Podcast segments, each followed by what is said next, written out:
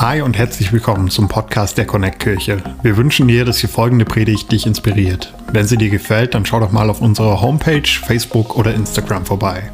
Wir würden uns riesig freuen, dich auch mal live in unseren Gottesdiensten zu haben und mit dir zu connecten. Unsere Gottesdienste finden jeden Sonntag um 10 Uhr und um 11.30 Uhr in der Michaeliskirche Erfurt statt. Mehr Infos zu unseren Gottesdiensten findest du auf erfurt.connectkirche.de. Egal wo du gerade bist, wir hoffen, dass diese Predigt zu dir spricht und dich einen großen Schritt in deinem Leben weiterbringt. Viel Spaß beim Zuhören. Alright. Okay. Ich würde euch gerne in die Predigt nochmal mit reinnehmen. Ähm, wenn ihr noch Fragen habt zu dem, was wir geteilt haben, ihr könnt super gerne mit euren Gruppenleitern reden oder auch mit uns. Also, wir haben ein Telefon und ihr könnt einfach anrufen. Ähm, und Überraschung, wenn du denkst, wir haben keine Zeit, stimmt, dann gehen wir einfach nicht ran und rufen später zurück. Also habt keine Angst, einfach anzurufen. Uns ist wichtig, euch alle auch in der Season so gut wie wir können mitzunehmen. Und ich freue mich auf die Predigt heute, aber ehrlich, ich muss mit dir wirklich ein bisschen, ja, dich ein bisschen mit reinnehmen. Wir gehen einfach durch Matthäus-Evangelium, Vers für Vers. Und wir werden es heute schaffen, sofern es klappt, das Kapitel 2 zu verlassen. Also nach mehreren Predigten haben wir zwei Kapitel geschafft. Keine Angst, es gibt noch 26 wunderbare, die auf uns zukommen. Aber als ich das gesehen habe, und mir war es wirklich so ein Herzensanliegen zu sagen, hey, wir wollen näher als je zuvor, wir predigen es einfach Vers für Vers durch. Komme, was wolle. Ähm, und als ich den Text am Anfang gelesen habe, ich gedacht, uiuiui, das wird spannend, mal gucken, was da so drin ist. Ähm, und als ich den Text gelesen habe, dachte ich mir so, das ist ein bisschen andere Predigttext für so einen Sonntag der Ermutigung. Ähm, und ich glaube, was in dem Text drin ist, dass, es, dass wir näher als je zuvor kommen, aber anders, als wir es erwartet und erträumt hätten. Ich weiß nicht, ob du das kennst. Meine Frau, die ist sehr organisiert.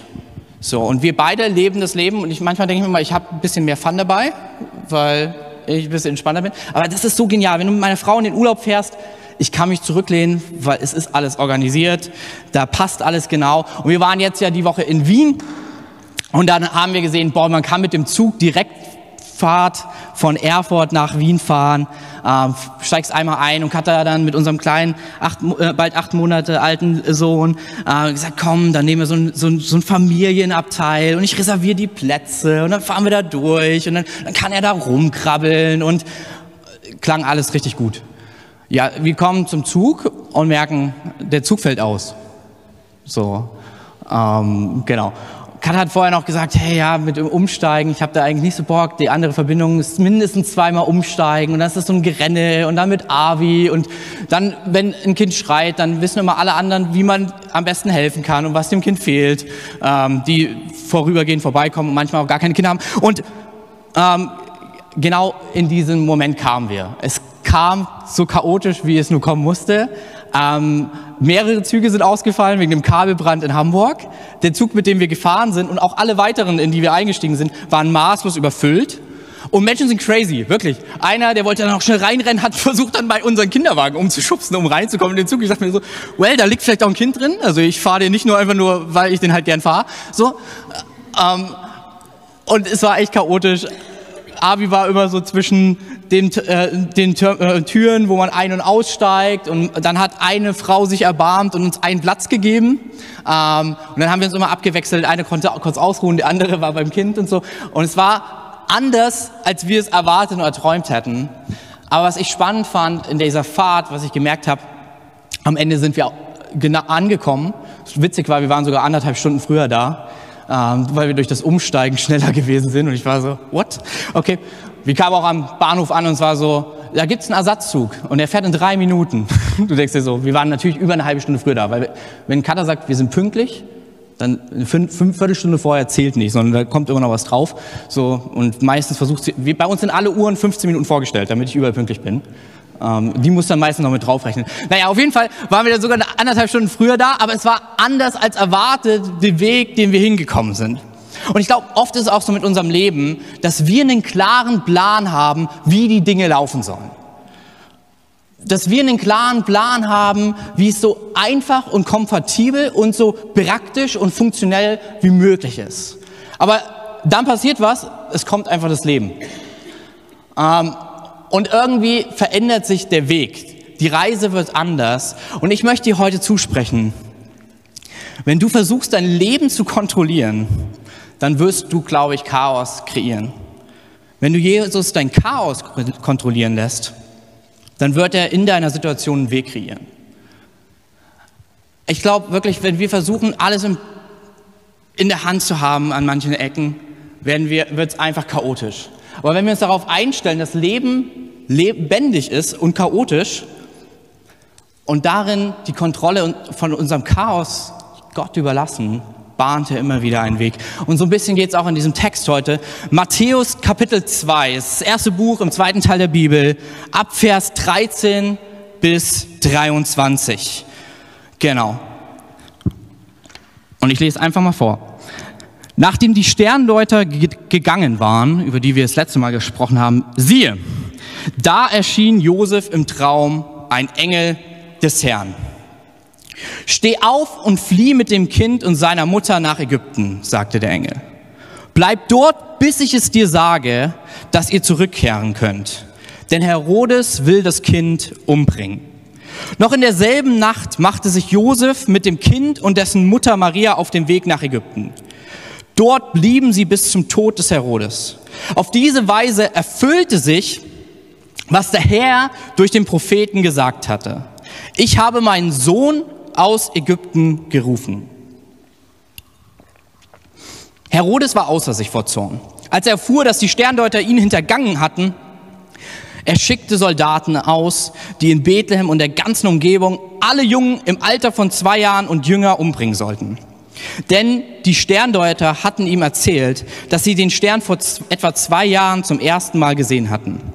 Durch diese grausige Tat des Herodes erfüllte sich die Prophezeiung Jeremias. Ein Schrei der Angst ertönt in der Stadt Rama. Das Klagen und Trauern nimmt kein Ende. Rahel weint und ihre kind, um ihre Kinder und lässt sich nicht trösten, denn sie sind tot. Als Herodes gestorben war, siehe, da erschien Josef wieder ein Engel des Herrn im Traum. Er sagte zu ihm, steh auf und bring das Kind und seine Mutter zurück ins Land Israel. Denn die, die das Kind umbringen wollten, sind tot. Daraufhin kehrte Josef mit Jesus und Maria nach Israel zurück. Als er aber erfuhr, dass Achelio, äh, äh, Archelaus, der Sohn des Herodes, benenne ihn wie du willst, der neue Herrscher war, bekam er große Angst. Und wieder erhielt er im Traum Gottes Anweisung, er sollte nach Galiläa gehen. Die Familie zog in die Stadt Nazareth, um sich dort niederzulassen. Damit erfüllte sich, was die Propheten vorausgesagt hatten. Man wird ihn Nazarener nennen. Alright, das ist der Text, über den wir heute reden werden. Ähm, es ist anders als erwartet und erträumt. Ähm, in dem Text gibt es eigentlich so zwei große Wichtigkeiten. Einmal ist es die geschichtliche Story, das, wie geht Josef damit um, was macht Herodes in der ganzen Sache und wie spricht Gott übernatürlich rein. Und dann geht es, das, der zweite Teil ist, dass Matthäus, der Schreiber von dem Evangelium, uns die ganze Geschichte, das ganze Handeln deutet von der Schrift. Und ich möchte mir mit dir als erstes anschauen, dass wir eine Sache sehen und die ist für dich und für mich in jedem Chaos, in jeder schwierigen Zeit eine so solide Säule, nämlich erstens, Gott führt uns auch durch schwierige Zeiten. Oft gibt es ja diese Annahme, dass Jesus nur dann da ist, wenn die Sonne scheint. Es gibt sogar manche christliche Auslegungen, die dann einfach sagen, ja, wenn ah, es bei dir schwierig wird, dann scheinst du nicht genug zu glauben oder uiuiui, dann ist da wahrscheinlich was Böses im Spiel. Ich glaube, manchmal ist einfach das Leben da ähm, und hinter dem Leben bei allen Schwierigkeiten steckt was, was die Bibel Sünde nennt, Schuld nennt und den Tod, ähm, der Schwierigkeiten in unser Leben bringt. Und nicht immer sind schwierige Zeiten Anzeichen davon, dass du nicht nah an Gott bist. Denn gerade das Gegenteil ist der Fall. Viele haben die Weihnachtsgeschichte mit tollen Weihnachtsszenen vor Augen. Das ist direkt danach. Und ich glaube, wir müssen uns ein bisschen von unserer Weihnachtsgeschichte verabschieden, denn Jesus wäre sonst ziemlich, der, der Mensch gewordene Gott wäre ziemlich gottlos, wenn wir feststellen würden, dass schwierige Zeiten heißen, dass man entfernt von Gott ist. Weil in was für eine Zeit wird der Retter der Welt geboren? Eine Zeit voller Angst, in einer Zeit voller Mord und eine Zeit der Schwierigkeiten. Hey, dort findet Jesus seinen Platz. Und er wird geführt und geleitet. Und zwar durch seine Eltern, durch Josef, was wir auch schon davor immer wieder gesehen haben. Und ich will dich so ein bisschen mit reinnehmen, wie ist Herodes drauf? Weil ich glaube, Herodes ist das Sinnbild für dich und für mich, für die Auswirkungen von Schuld und Sünde in unserem Leben und für Herodes ist einfach ein Zeichen auch für chaotische Momente. Da, wo du vielleicht mit einer Diagnose kämpfst, da, wo du mit einer Herausforderung in der Ehe kämpfst, da, wo du kämpfst mitten in deinem Studium, da, wo du kämpfst mit Angstgefühlen. Ich glaube, können, Herodes steht personifiziert für diese Furcht und diese Angst. Warum? Dieser Typ ist ein kaltblütiger Mörder. Und es ist meistens so, wenn Leute sehr viel Macht haben, dann werden sie paranoid. Und Herodes, ich gebe dir so ein paar Funfacts, warum man schon nicht mit ihm spaßen sollte. Er hat seine eigene Ehefrau umgebracht, weil er sich nicht genug geliebt gefühlt hat von ihr. Ähm, er hat mehrere Mitglieder aus seiner Familie umgebracht. Leute hatten Angst, zum Essen eingeladen zu werden, berichtet uns Josephus, weil sie Angst hatten, was Falsches zu sagen, weil sie dann ohne Kopf nach Hause gegangen sind. Und als er auf seinem Sterbebett lag, und kurz vorm Sterben war, hat er angeordnet, dass alle gut angekannten und besonderen Persönlichkeiten in Galiläa bitte umgebracht werden sollen, damit sichergestellt ist, dass auch Leute weinen bei seiner Beerdigung. Also, das ist der Typ, mit dem wir es zu tun haben, der äh, da jetzt auf der Jagd ist nach Jesus. Wenn du die Schwierigkeit in deinem Leben vor Augen hast, hey, ich glaube, Jesus kann sich mit dir und Josef in der Story kann mit dir mitfühlen, denn er wird von Herodes gejagt. Und es ist so spannend, weil wir sehen, wie fünfmal jetzt schon Gott spricht durch einen Traum und einen Engel und Josef sagt, was zu tun ist. Und ich weiß nicht, wie es dir geht, aber als ich Christ geworden bin und die Sachen gelesen habe, habe ich manchmal gedacht, ich habe wirklich wichtige Entscheidungen für mein Leben zu treffen. Wo ist dieser Engel? Gabriel, du lässt ganz schön auf dich warten. Ich habe dann so ein Traumtagebuch daneben gelegt, aber es ist einfach nichts passiert. Und ich glaube, wir müssen hier ein bisschen in die Realität gehen, weil ich glaube, da ist so eine Spannung drin. Auf der einen Seite gibt es Leute, die sagen, ja, also Gott redet so nicht mehr zu Leuten. Auf der anderen Seite ist da die Spannung drin, dass Leute sagen, ja, aber ich mache ich mach jetzt erstmal gar nichts mehr, außer Gott redet ganz konkret zu mir. Also mindestens zwei Engel. Josef hatte einen, dann brauche ich zwei so. Ähm, und ich glaube, in dem Ganzen sehen wir eine wichtige Sache, nämlich, dass Gott durch Träume redet.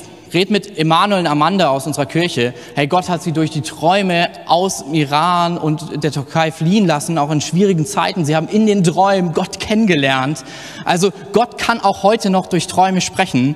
Aber ich möchte dich auch mit reinnehmen. Es ist nicht nur Gott, der führt, sondern es ist eine Beziehung mit Gott und er macht das gern mit dir gemeinsam. Das heißt, ähm, deine Verantwortung in dem Ganzen und deine, deine Selbstführung, ähm, die löscht er nicht aus und führt dich ganz stoisch durch Dinge hindurch, sondern wenn wir in die Story genau gucken, sehen wir, dass es dann Spielraum gibt im Ganzen.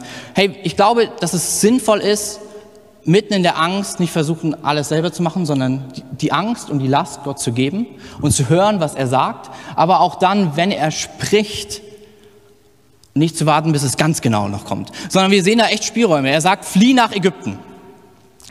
Ist nicht gesagt, wo sollen sie hinziehen, welchen Beruf soll er dort machen, in welche Synagoge sollen sie gehen, ähm, mit welchen Familien sollen sie anfreunden, sondern es war erstmal prinzipiell, geh nach Ägypten. Ähm, was voll Sinn gemacht hat, haben ganz viele Juden gelebt, weil, sie, ähm, weil Herodes sich mit Ägypten verstritten hat und man dann dort ganz gut ähm, sich verstecken konnte und nicht ausgeliefert wurde. Aber im Endeffekt ist da eine mega große Freiheit und wir wissen heute, dass er mindestens zwischen zwei und vier Jahren die ganze Familie von Jesus dort war. Aber bis auf das Gehen nach Ägypten kam nicht viel. Hey, ich glaube, Gott redet äh, ähm, zu dir und da sind Impulse und geh dir nach, aber hab auch eine Freiheit zu wissen, ich darf darin auch selber Entscheidungen treffen. Gott liebt mich, er ist für mich. Wenn es was ist, was nicht passt, ähm, wird er mich warnen ganz bestimmt, aber er gibt dir auch Freiheit zum Entscheiden und nicht, dass er dich wie eine Marionette irgendwo durchführt. Dasselbe sehen wenn wir, wenn es zurückgeht, wenn er sagt, hey, geh zurück. Und dann bekommt er mit, dass ähm, ja, da nicht unbedingt eine noch ein barmherzigerer Herrscher zurückgekommen ist. Und er sagt, okay, gut, dann geh nach Galiläa. Er gibt eben den Ort, aber ein ganzes Gebiet. Aber Josef kann entscheiden, wo es hingeht. Und es geht nach Nazareth. Einmal, weil seine Frau auch damit aufgewachsen ist ähm, und weil sie Nazareth gut kannten. Gott lässt in all dem Spielraum in seinem Reden für dich und für mich, weil er dich und mich in das Ganze mit reinnimmt. Ich glaube, bei all dem, wenn Ängste kommen, ist die Frage, warum fliehe ich? Manchmal ist ja auch so, dass Christen sagen, ich muss das nun gut durchhalten und stehe darin. Und es ist aber eigentlich ein nicht auf Gott hören, ob wir darin stehen sollen, sondern es ist ein aus Stolz, weil man keine Ängste zeigen will, weil Fliehen oft wie Wegrennen sich anfühlt. Aber ich glaube, wenn Gott spricht, flieh, dann ist es weg, ist es nicht in Wegrennen, sondern es ist in zwei Schritte zurückgehen, um Anlauf zu nehmen. Aber manchmal ist auch, dass wir einfach prinzipiell fliehen und der Grund dafür ist, dass wir von Angst uns leiten lassen, anstatt von Gottes reden. Dass wir erstmal mit dem Negativsten, was in unserem Leben passieren kann, rechnen, anstatt zu hören, was sagt Gott in dieser Situation. Deshalb, ich feiere den Schritt, den Alex und Anna gegangen sind letzte Woche. Weil für mich ist es kein Fliehen, kein Wegrennen, sondern für mich ist es ein Anlauf nehmen. Zwei Schritte zurückgehen und vorwärts gehen, weil Gott gesprochen hat. Sag nochmal, wenn du versuchst, dein Leben zu kontrollieren, dann wirst du Chaos kreieren. Wenn du Jesus dein Chaos kontrollieren lässt, dann wird er dir in deiner Situation einen Weg kreieren. Ich glaube, es ist dieses Miteinander unterwegs sein.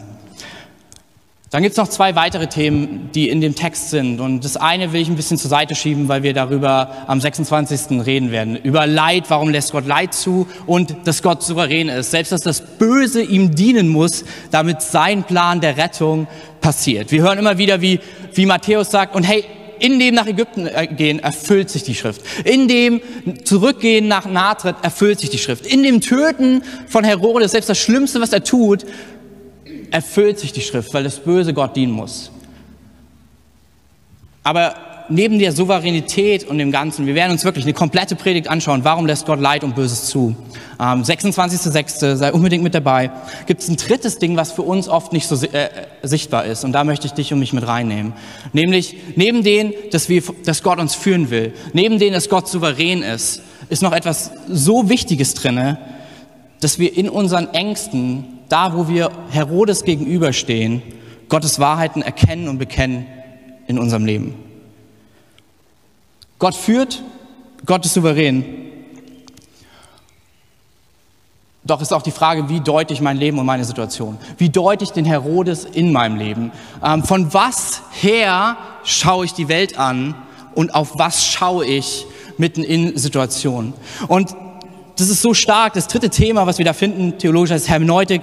Wie lege ich Dinge aus? Wie interpretiere ich Dinge? Und zwar nicht nur die Schrift, sondern ich glaube, die Frage, die mit Matthäus mitschwingt, ist, wie legst du dein Leben aus?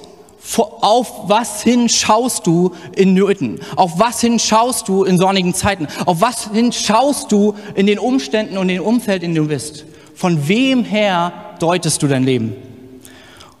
Und Matthäus macht ganz klar, indem er immer wieder sagt, hier erfüllt sich die Schrift und hier passiert das und hier passiert jenes, dass er es aus einer glasklaren Brille sieht aus der Bibel, die es damals gab und der Person Jesus, die sein Leben verändert hat.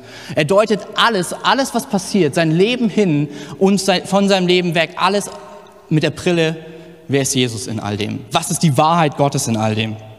Er ist der, der später sagt, der sich erinnert an die Aussage, die, die Jesus bringt. Jeder Schriftgelehrte, der ein Jünger, ein Nachfolger im Himmelreich geworden ist, ist wie ein Hausherr, der aus seinem reichen Vorrat Neues ebenso hervorholt wie Altes. Hey, ich glaube, was so wichtig in dem Ganzen ist, in schweren Zeiten kennst du Gottes Wesen.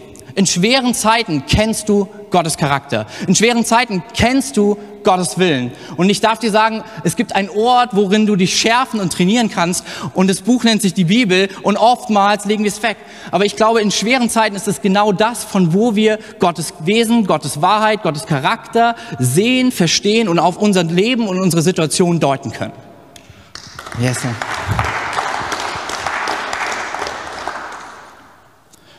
Als ich letztes Jahr so schwer krank geworden bin, gab es eine Sache, die mich immer wieder ermutigt hat. Wenn Leute angefangen haben zu beten und zu gucken, was sagt Gott in dem Ganzen, wenn sie Bibelverse gebracht haben, was sind die konkreten und soliden Wahrheiten in dem Ganzen. Katharina, kannst du mir kurz geben? Und ich, ich habe echt tolle Freunde, da nochmal ein Shoutout an Kurt.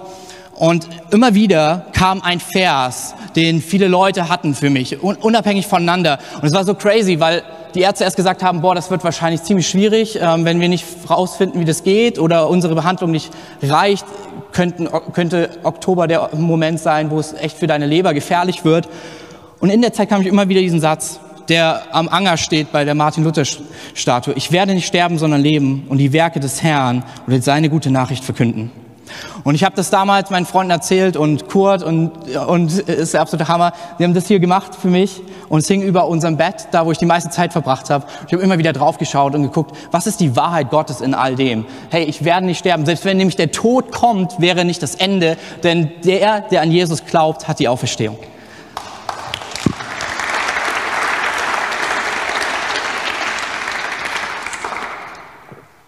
Und auf einmal hat sich die Situation immer wieder verändert. Verse, die reinkamen, die an Gottes Wahrheit erinnert haben, haben ich habe von, von Gottes Wahrheit angefangen, die Situation deuten zu lassen und nicht unbedingt nur von meinem Umfeld. Ich möchte auch sagen, hey, lass uns anfangen, solche Schriftgelehrten zu werden, die Altes und Neues kennen und aus dem Ganzen schöpfen können und es auf Jesus hindeuten können.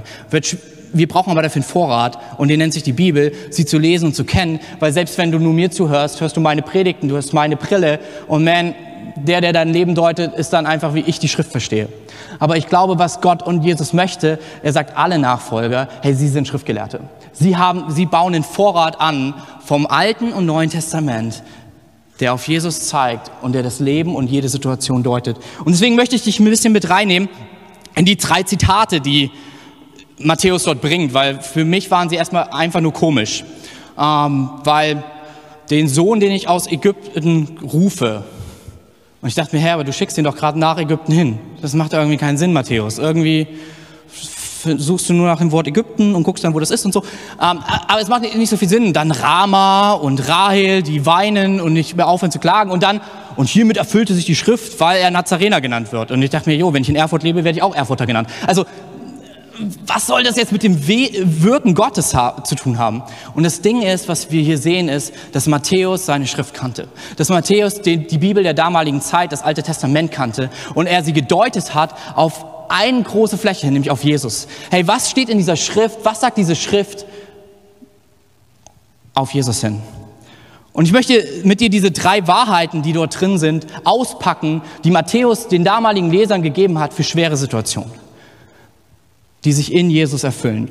Und vielleicht denkst du, ja, das ist ein bisschen spekulativ, aber ich gebe dir ein paar Beispiele. Wenn ich heute sagen würde, wir bleiben zu Hause, dann würde keiner daran denken, in 2000 Jahren wahrscheinlich, ja, die sind scheinbar Stubenhocker. So, aber wenn du das hörst, denkst du an die Re Rede, die du gehört hast, als Merkel zu uns gesprochen hat, mitten in einem der Lockdowns und wir wussten, okay, wir bleiben zu Hause, um gesund zu sein. Ich gebe dir ein anderes Beispiel. Von John F. Kennedy. Ich bin ein Berliner.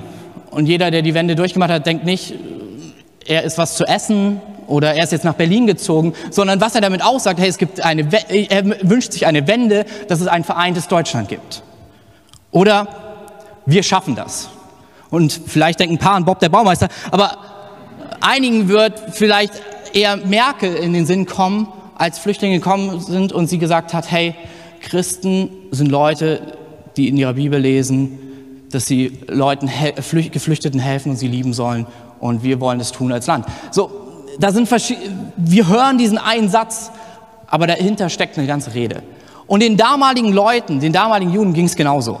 Und du denkst dir vielleicht, ja, das ist ein bisschen viel reininterpretiert und so. Ich sag dir mal eins, die hatten kein Netflix. Ja, auch nicht so viele Bücher. Aber das, was sie von, von jungen Alter an auswendig gelernt haben, ist die Tora die Schriften des Alten Testaments. Und man, wenn ich überlege, dass ich die ersten zwei Teile aus Star Wars komplett mitsprechen kann, dann habe ich, ja, man, dann habe ich Vertrauen darauf, dass Leute, die nichts anderes als dieses Wort hören, wissen, in welchem Kontext diese Sachen stehen. Aber warum? Weil sie einen Vorrat hatten an Schrift, den ich für dich und für mich wünsche.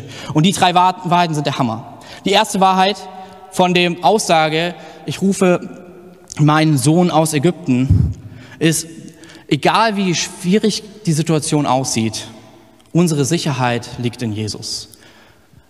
Nämlich, was der Text sagt, die anderen zehn Verse in Hosea 11, kannst gerne einfach mal nachlesen, ist, dass Gott sein Volk auf jeden Fall wieder zurückführt. Dort ist ein Versprechen darin, dass er eigentlich Israel gibt und sagt, hey, ihr seid vielleicht jetzt im Exil, aber ihr werdet auf jeden Fall zurückkommen, weil dafür liebe ich dich zu sehr. Das ist, was er Jesus in dem Moment, der die Rolle für die ganze Menschheit einnimmt, für unsere Schuld zuspricht und somit auch dir und mir. Hey, egal wie schwer die Situation jetzt ist, ich lass nicht los. Egal wie schwer es jetzt ist, such keine Sicherheiten in irgendwelchen Abzweigungen oder sonstiges, such sie in mir. Ich lasse nicht los. Den Sohn rufe ich raus. Vielleicht ist es jetzt ein Fliehen, aber hey, diese Flucht wird zur Zuflucht in Gott werden. Ich, glaube, er spricht dir zu, da wo du gerade sagst, ich weiß nicht, wie ich sicher da durchkommen soll. Gerade wenn, wenn du vielleicht auch im Job kämpfst und, und nach einem Job suchst, spricht Jesus dir zu, deine Sicherheit liegt in mir. Und das Verrückte ist, das Ganze erinnert an Mose, der, der auch abhauen musste aus Ägypten und den Gott auch gerufen hat aus Ägypten als Stellvertreter für das Volk damals, um sie herauszuführen aus der Sklaverei in das verheißene Land. Und dieser Mose hat gesagt, es wird irgendwann einen Menschen geben, im fünften Buch Mose, er wird so sein wie ich und noch größer und er wird das Ganze vollenden. Er ist der wahrhaftige König, der, der wirklich rettet und in die Verheißung führt. Und was Matthäus uns sagt, hey, zieh dich warm an. Dein Leben mag vielleicht gerade chaotisch aussehen, aber wenn dieser Jesus reinkommt, es kann unsicher sein, aber in ihm ist die Sicherheit, denn er ist der vollkommene Mose. Er ist es, der die Menschheit hinausführen wird aus Chaos, aus Schuld, aus Sünde, aus Getrenntheit von Gott und hineinversetzen wird in die ewige Freundschaft mit Gott.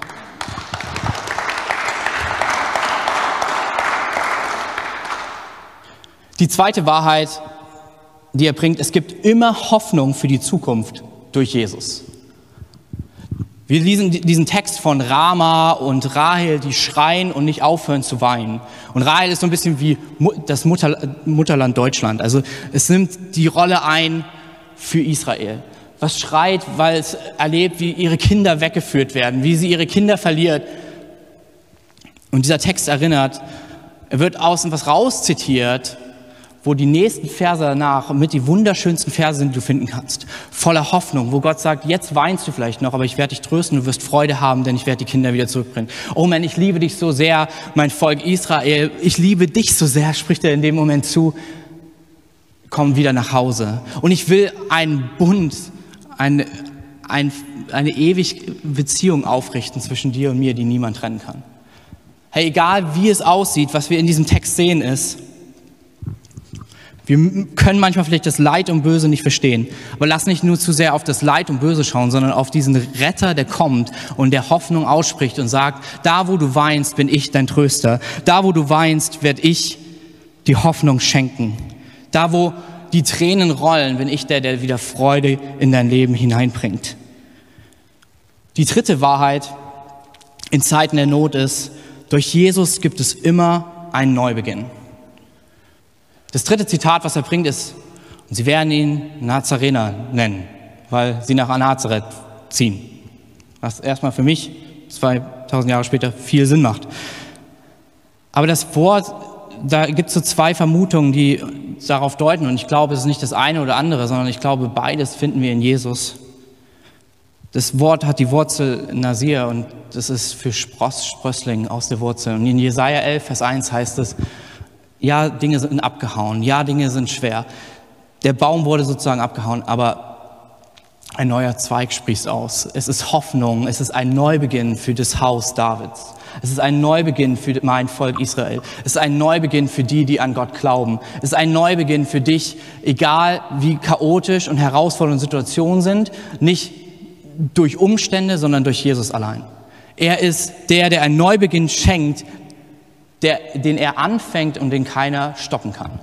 Er ist es, der einen Neubeginn schenkt, wie Moses versucht hat mit dem Volk, als sie den Bund schlossen und sich in der Wüste verirrten und viele dabei draufgingen. Er ist der, der für dich und mich später in die Wüste geht und sich allen Versuchungen ähm, aussetzt und sie besteht, um dich hindurchzuführen. In ihm ist der Spross das, der Zweig, das, was aufkommt, was Neubeginn schenken wird. In egal welcher Situation, egal wie kaputt und zerstört und abgehackt dein Leben gerade aussehen mag, im Bild eines Baums gesprochen, Wenn Jesus in diesem Leben ist, dann schau noch mal genau hin. Das ist ein kleiner Zweig, der gerade aufkeimt. Das ist ein kleiner Spross, den niemand vernichten konnte. Und es ist Jesus, der ihn wirkt und bewirkt und den niemand aufhalten kann. Ich glaube, als die Leute damals diesen Text gelesen haben. Und sie waren in herausfordernden Zeiten, sie waren unter Leuten immer wieder unter Druck, ihre Kinder wurden umgebracht, sie, die Römer haben sie besetzt. Und es sah jetzt nicht unbedingt alles aus nach Happy Life. Und sie lesen diesen Text. Und Matthäus führt ihnen eins vor Augen, hey, egal wie es aussehen mag, Jesus, wer ihn hat, hat Sicherheit. Egal wie es aussehen mag, in ihm ist Hoffnung immer für eine neue Zukunft, eine ewige Freundschaft mit Gott, ein Bund, den niemand trennen kann. Egal wie schwierig es aussehen mag, es ist nicht das Ende, wenn nicht Gott sagt, es ist zu Ende, sondern da ist immer in ihm ein Neubeginn. Hey, ich glaube, ich möchte dich und mich ermutigen. In Johannes 5,39 in dem vierten Evangelium, da heißt es, ihr forscht in der Schrift, weil ihr glaubt, dass sie euch das ewige Leben geben kann. Aber sie, sie verweist auf mich.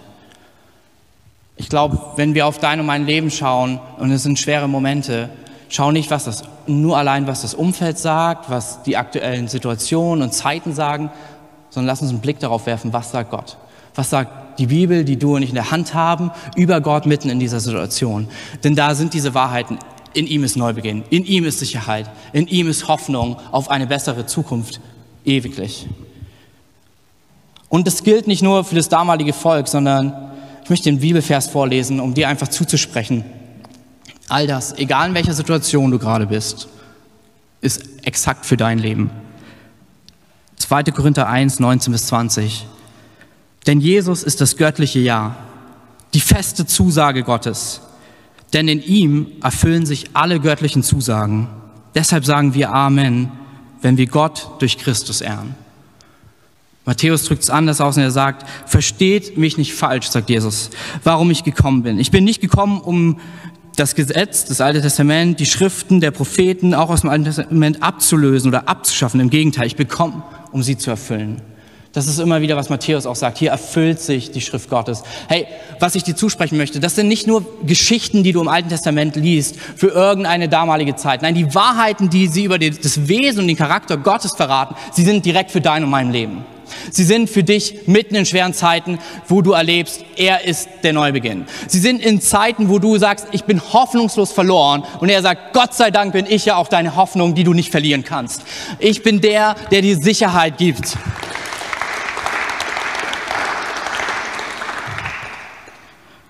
Mein letzter Punkt, mit dem ich schließen will, ist, ich glaube, Jesus schwerer Start ermöglicht dir und mir diesen Neubeginn. Er kommt in eine Welt und im Endeffekt sehen wir zwei Jahre nach seiner Geburt, wie das Kreuz, was ihn töten wird, jetzt schon seinen Schatten wirft auf den Rest seines Lebens auf der Erde. Johannes drückt es so krass aus, er sagt, er kam in seine Welt, die er geschaffen hat und fand dort kein Zuhause. Er kam in das äh, zu den Seinen und sie nahmen ihn nicht an. Er ist es, der gegen deine und meine Schuld kämpft. Er ist es da, wo du sagst, ist diese Sünde, die mich immer wieder in Gefangenschaft nimmt, die mich immer wieder verführt, die mich immer wieder an den Punkt bringt, wo ich dachte, ich bin schon längst drüber. Und er sagt, ja, mach's nicht aus eigener Kraft, sondern nimm meine Erfüllung, meine Zusagen an. Ich bin der, der dich durchträgt. Ich bin der, der wirklich einen Neubeginn schafft, den selbst der Tod nicht aufhalten kann. Ich lieb's, dass wir sehen, dass er in eine Situation kommt und sich mit dir und mir gleich macht. Mitten in meiner Krankheit, mitten in meiner Todesangst erlebe ich, dass er, dass seine Geburt schon mit Todesangst beginnt. Mitten in dieser Krise, wo Menschen aus der Ukraine flüchten, erlebe ich, dass der Sohn Gottes selbst zum Flüchtling wird. Mitten in Tod und Zerstörung erlebe ich, dass der Tod nach meinem Retter jagt.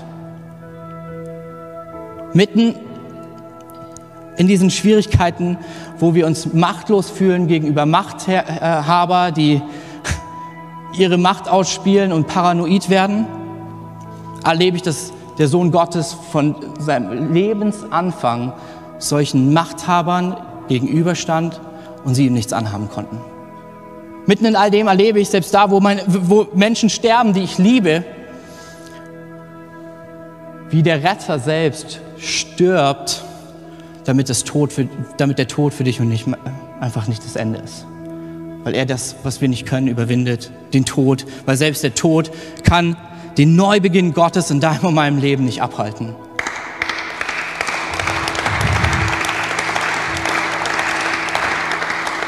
Mitten in dieser Story erlebe ich einen Machtkampf zwischen dem Weltreich und den Mächten der damaligen Zeit und dem Gottesreich.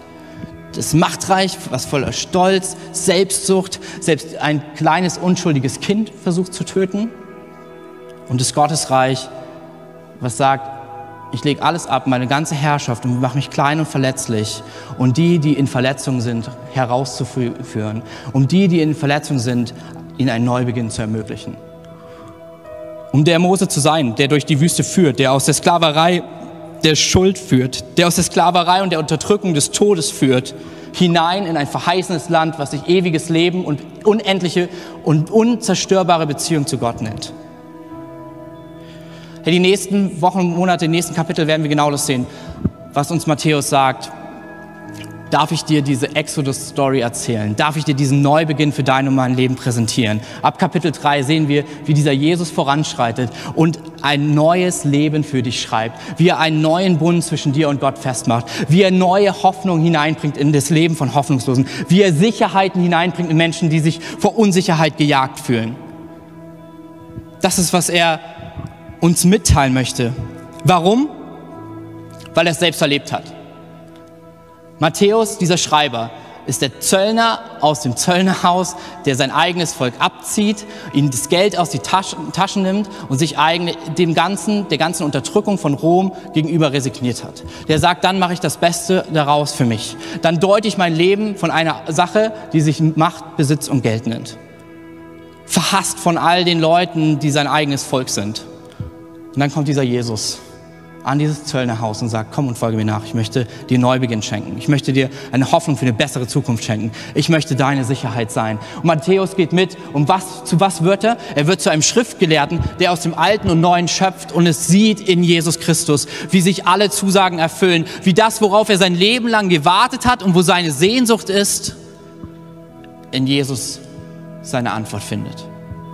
Hey, ich möchte dich und mich ermutigen, es Matthäus gleich zu machen. Es ist schwierig, durch schwere Zeiten und gegen Herodes anzutreten, wenn wir keinen Vorrat haben aus Alten und Neuen, aus dem wir schöpfen können, wer Gott ist. Wir haben Dutzende von diesen Bibeln draußen liegen und ich möchte dich einfach einladen, wenn du noch keine hast, ey, ich würde dir so gerne eine schenken. Und wenn es nur ist, dass du einen Satz pro Tag liest, start doch damit. Vielleicht ein Text pro Woche. Aber ich sage dir etwas, was passieren wird. Du wirst einen Vorrat anlegen für jede Zeiten, für gute und schlechte, um sie zu deuten auf Jesus hin, der dein Leben geschaffen hat. Wieso soll die Welt und unser Umfeld deuten, was mein Leben ist, wenn der Schöpfer der Welt auch etwas zu deinem und meinem Leben zu sagen hat, oder? Wieso soll die Angst und die, das Chaos deuten, wo dein Leben endet, wenn der, der dich geschaffen hat, auch dein Ende kennt bei ihm? Aber dafür brauchst du den Vorrat, den sich Matthäus angelegt hat. Kein Geld, was er sich angehäuft hat, sondern Wahrheiten in seinem Herzen, alten und neuen. Neues, was er mit Jesus erlebt hat und was er uns aufgeschrieben hat. Alten, was er in der Tora damals gelesen hat. Und hey, du und ich haben es als Zugang. Nicht irgendwelche Stories, sondern ich bin ein Nazarener, sagt dir, es gibt einen Neubeginn. Vielleicht bist du heute auch hier und bisher versuchst du das Leben selbst irgendwie zu handeln in deiner Hand zu halten. Und möchte ich uns Gott ermutigen, dass wir einfach unsere Augen schließen. Keiner schaut nach rechts oder links.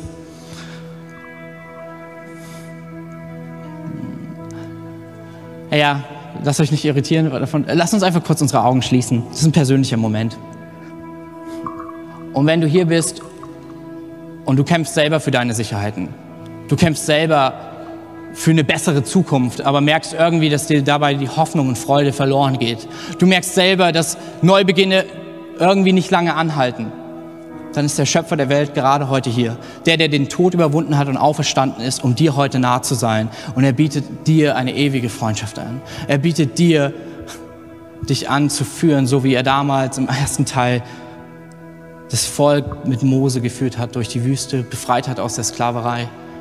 Aber deine und meine Sklaverei heißt nicht Ägypten, deine und meine Sklaverei heißt der Tod, der uns Angst macht, die Sünde und Schuld, die uns zieht zu Dingen, die wir ungern tun wollen. Und er sagt, lass uns einen Schlussstrich ziehen, lass mich dich führen, denn ich bin der Neubeginn für dein Leben. Hey, wenn du diese Entscheidung noch nicht getroffen hast, ich werde gleich von drei runterzählen. Und es ist eine persönliche Entscheidung. Du kannst einfach deine Hand heben und wir werden gemeinsam ein Gebet sprechen und dieses Geschenk annehmen. Erleben, wie diese Zusagen für dein und mein Leben gelten. Wenn du den Schritt noch nicht gegangen hast, ist das heute vielleicht die Chance für deinen Neubeginn. Drei.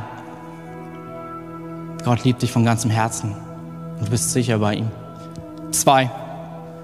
Er ist die Hoffnung auf ein neues Leben, was heute starten kann. Eins. Heb deine Hand, wenn du neu beginnen möchtest mit diesem Jesus, der dich geschaffen hat. Dankeschön, danke. Hammer, ey. Ihr könnt gerne eure Augen wieder öffnen. Lasst uns einen großen Applaus geben. Es ist großartig. Entscheidung, die wir treffen können.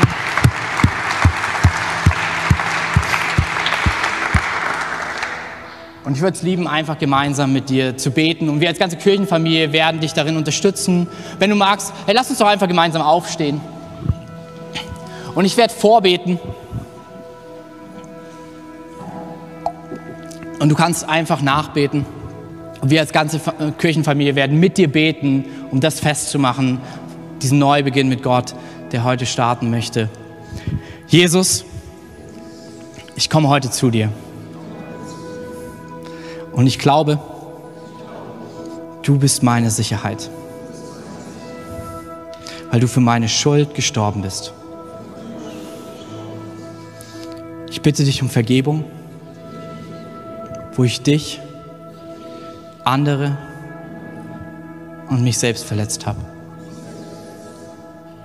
Ich glaube, dass durch dich Hoffnung auf eine bessere Zukunft ist. Ich glaube, dass durch deine Auferstehung von dem Tod ein Neubeginn mit dir möglich ist. Ich nehme dieses Geschenk an. Ab heute lade ich dich ein in mein Leben. Führe mich wie Josef. Zeig du mir, wer ich bin, weil du mein Schöpfer bist. Jesus, ich preise dich, dass ich ab heute mich Kind Gottes nennen darf. Danke für diesen Neubeginn mit dir. Amen. Amen, ey. Das ist die beste Entscheidung, die man treffen kann. Wenn du mehr über Jesus erfahren willst oder deine Geschichte mit uns teilen möchtest, dann schreib uns gerne auf Facebook, Instagram oder eine E-Mail an info@connectkirche.de. Du bist begeistert von der Connect Kirche und möchtest unsere Arbeit unterstützen? Dann findest du auf unserer Homepage weitere Details, wie du das tun kannst. Falls du nicht aus Erfurt und Umgebung kommst, aber dennoch aktiv verfolgst, was wir als Kirche tun, möchten wir dir zuallererst Danke sagen, dass du auf diese Art Teil von dem bist, was hier in Thüringen geschieht. Gleichzeitig wollen wir aber sicherstellen, dass du vor Ort eine Kirchenfamilie hast. Wir sind der festen Überzeugung, dass es keinen Ersatz dafür gibt, eine Kirche vor Ort zu haben, in der du connected bist und Beziehungen pflegen kannst, die dich im Glauben voranbringen. Falls du keine Kirche vor Ort haben solltest, ermutigen wir dich dazu, dir eine zu suchen. Wenn du dabei Hilfe brauchst, melde dich gern unter info@connectkirche.de. Danke fürs Zuhören und bis bald.